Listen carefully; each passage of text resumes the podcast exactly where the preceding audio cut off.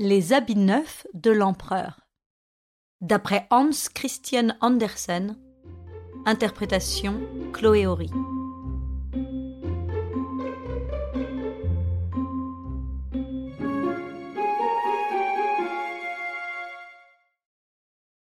Il y avait autrefois un empereur qui aimait tant les habits neufs qu'il dépensait tout son argent à sa toilette. Lorsqu'il passait ses soldats en revue, lorsqu'il allait au spectacle ou à la promenade, il n'avait d'autre but que de montrer ses habits neufs. À chaque heure de la journée, il changeait de vêtements. Et comme on dit d'un roi il est au conseil, on disait de lui l'empereur est à sa garde-robe. La capitale était une ville bien gaie, grâce à la quantité d'étrangers qui passaient. Mais un jour il y vint deux fripons qui se donnèrent pour tisserands et déclarèrent savoir tisser la plus magnifique étoffe du monde. Non seulement les couleurs et le dessin étaient extraordinairement beaux, mais les vêtements confectionnés avec cette étoffe possédaient une qualité merveilleuse. Ils devenaient invisibles pour toute personne qui ne savait pas bien exercer son emploi ou qui avait l'esprit trop borné. Ce sont des habits impayables, pensa l'empereur. Grâce à eux, je pourrais connaître les hommes incapables de mon gouvernement, je saurais distinguer les habiles des niais. Oui, cette étoffe m'est indispensable.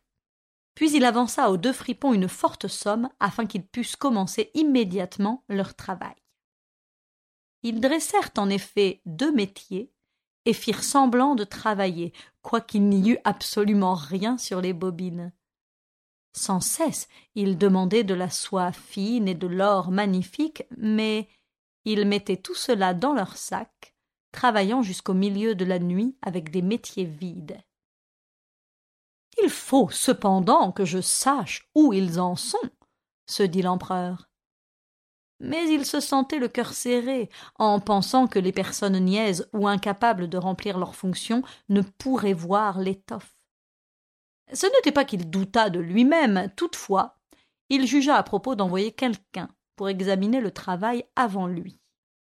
Tous les habitants de la ville connaissaient la qualité merveilleuse de l'étoffe et tous brûlaient d'impatience de savoir combien leurs voisins étaient bornés ou incapables je vais envoyer au tisserand mon bon vieux ministre, pensa l'empereur. C'est lui qui peut le mieux juger l'étoffe.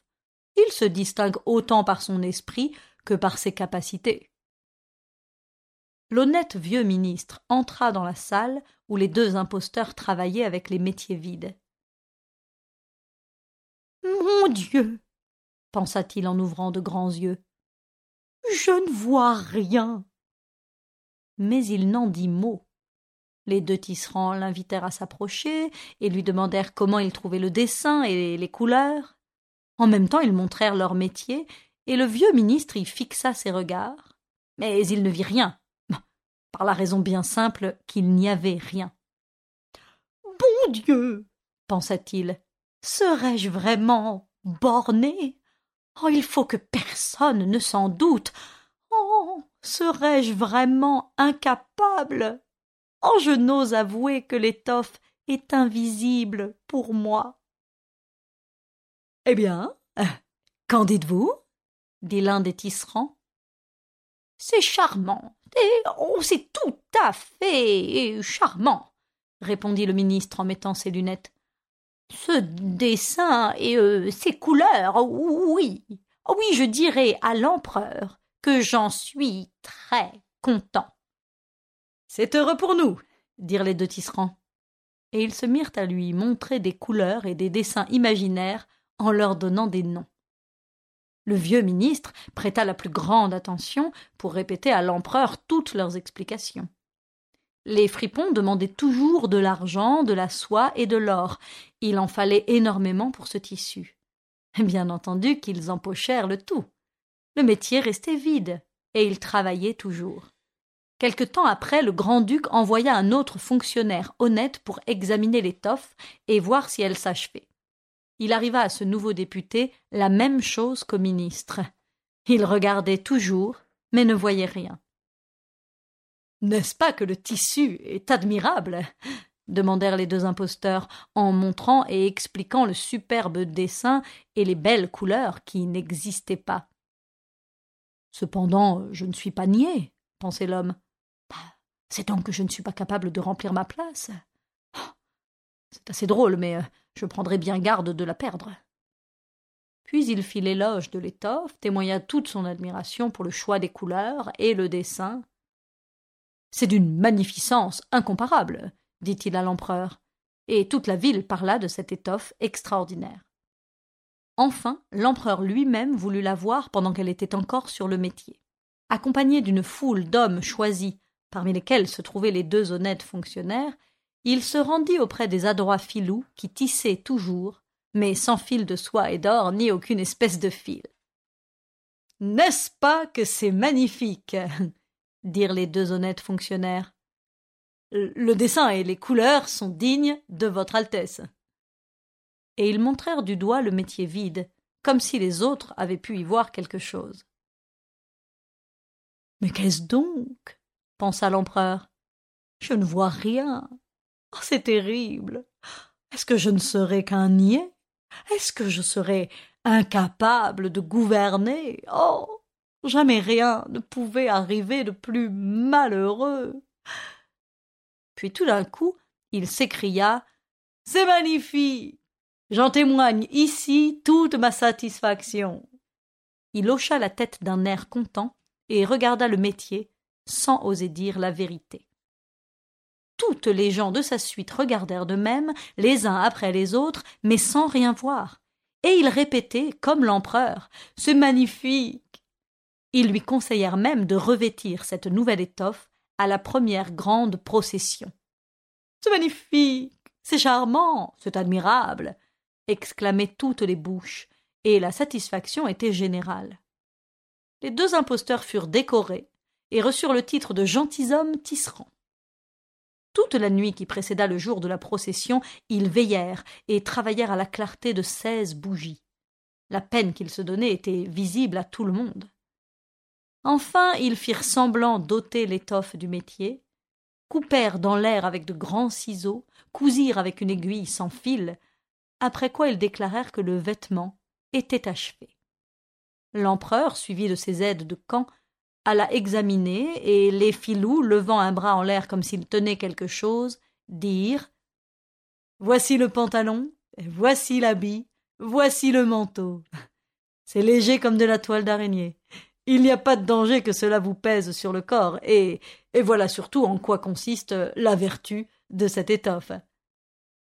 Mais certainement, répondirent les aides de camp, mais ils ne voyaient rien, puisqu'il n'y avait rien. Si euh, votre Altesse daigne se déshabiller, dirent les fripons, nous lui esserrons les habits devant la grande glace. L'empereur se déshabilla, et les fripons firent semblant de lui présenter une pièce après l'autre. Ils lui prirent le corps comme pour lui attacher quelque chose. Il se tourna et se retourna devant la glace. Grand Dieu. Que cela va bien. Quelle coupe élégante. S'écrièrent tous les courtisans. Quel dessin. Quelle couleur. Quel précieux costume. Le grand maître des cérémonies entra. Le dé sous lequel votre Altesse doit assister à la procession est à la porte, dit-il. Bien, je suis prêt, répondit l'empereur. Je crois que je ne suis pas mal ainsi. Hmm? Et il se tourna encore une fois devant la glace pour bien regarder l'effet de sa splendeur. Les chambellans qui devaient porter la queue firent semblant de ramasser quelque chose par terre, puis ils élevèrent les mains, ne voulant pas convenir qu'ils ne voyaient rien du tout tandis que l'empereur cheminait fièrement à la procession sous son dé magnifique, tous les hommes, dans la rue et aux fenêtres, s'écriaient Quel superbe costume Comme la queue en est gracieuse, comme la coupe en est parfaite. Nul ne voulait laisser voir qu'il ne voyait rien. Il aurait été déclaré niais ou incapable de remplir un emploi. Jamais les habits du grand-duc n'avaient excité une telle admiration. Mais il me semble qu'il n'a pas du tout d'habit, observa un petit enfant. Seigneur Dieu, entendez la voix de l'innocence, dit le père. Et bientôt on chuchota dans la foule en répétant les paroles de l'enfant. Il y a un enfant qui dit que l'empereur n'a pas d'habit du tout. Il n'a pas du tout d'habit. s'écria enfin tout le peuple. L'empereur en fut extrêmement mortifié, euh, car il lui semblait qu'ils avaient raison.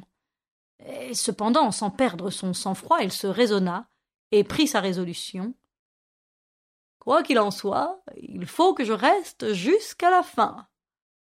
Puis il se redressa, plus fièrement encore pour en imposer à son peuple, et les chambellans continuèrent à porter avec respect la queue qui n'existait pas.